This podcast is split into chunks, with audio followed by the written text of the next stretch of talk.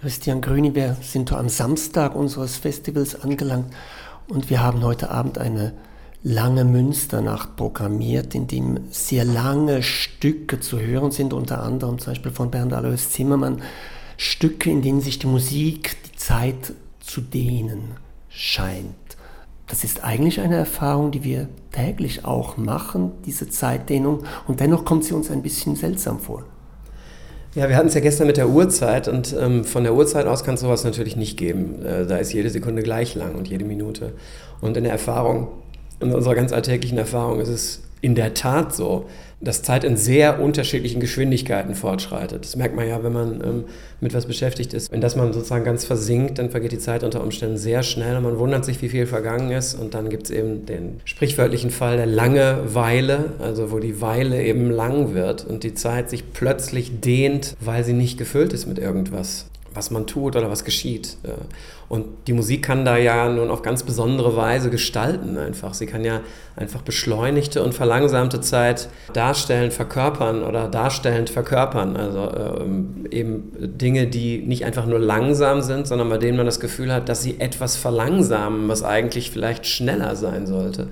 Und dann die Hörer und Hörerinnen, die ja immer in gewisser Weise reingezogen werden in das, was die Musik da macht, mit verlangsamt, in, in das, was sie da tut, eigentlich mit reinzieht.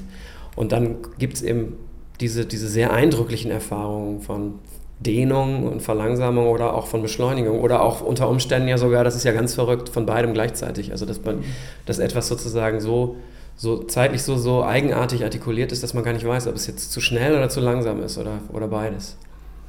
Es erfordert auch immer ein bisschen eine Bereitschaft beim Hören, dass zum Beispiel, ich weiß das noch, in Stücke reinkommt, denkt man, oh, ist ein bisschen langweilig und dann lässt man sich darauf ein und plötzlich wird das in der Zeit, in der langen Zeit, in der langen Weile fast, wird das unglaublich spannend.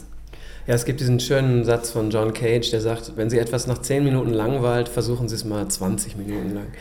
Das, das, ist, das ist völlig richtig. Also ähm, man ist ja relativ darauf geeicht, schnell Dinge zu beurteilen und schnell zu entscheiden, ob die einen betreffen, ob man mit denen was anfangen kann, ob man von denen was will, ob die interessant sind oder ob man sich wieder abwendet.